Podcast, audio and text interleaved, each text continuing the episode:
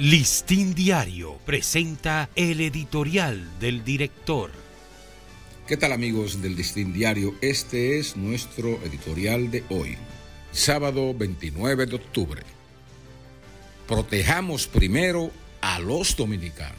Más que a los haitianos ilegales, es a los dominicanos a quienes primero debe proteger nuestro gobierno de las distintas amenazas que penden sobre sus vidas, su salud y su seguridad son los dominicanos los que están más expuestos a las ráfagas de la violencia que ensangrienta Haití y a todas las secuelas del estado de caos y hambre que asuela a ese país.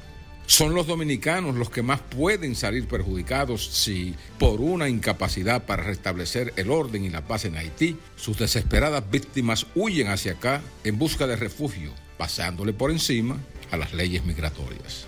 Son los dominicanos los que viven hoy atemorizados por los frecuentes asaltos, violaciones o asesinatos que están cometiendo haitianos desaprensivos en cualquier parte del país. Son los dominicanos los que en muchos vecindarios y pueblos han perdido la cohesión social porque forzosamente tienen que compartir espacios con ilegales sin identidad comprobable.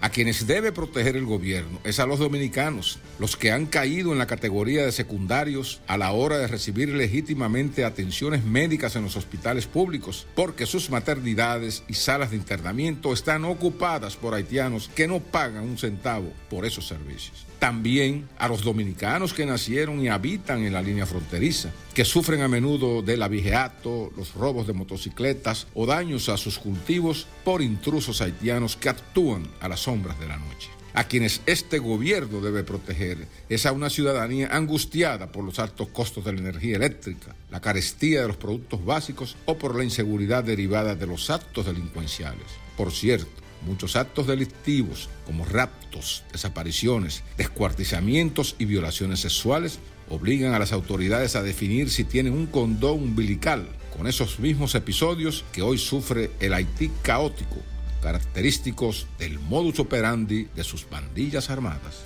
Este ha sido nuestro editorial. Listín Diario presentó el editorial del director.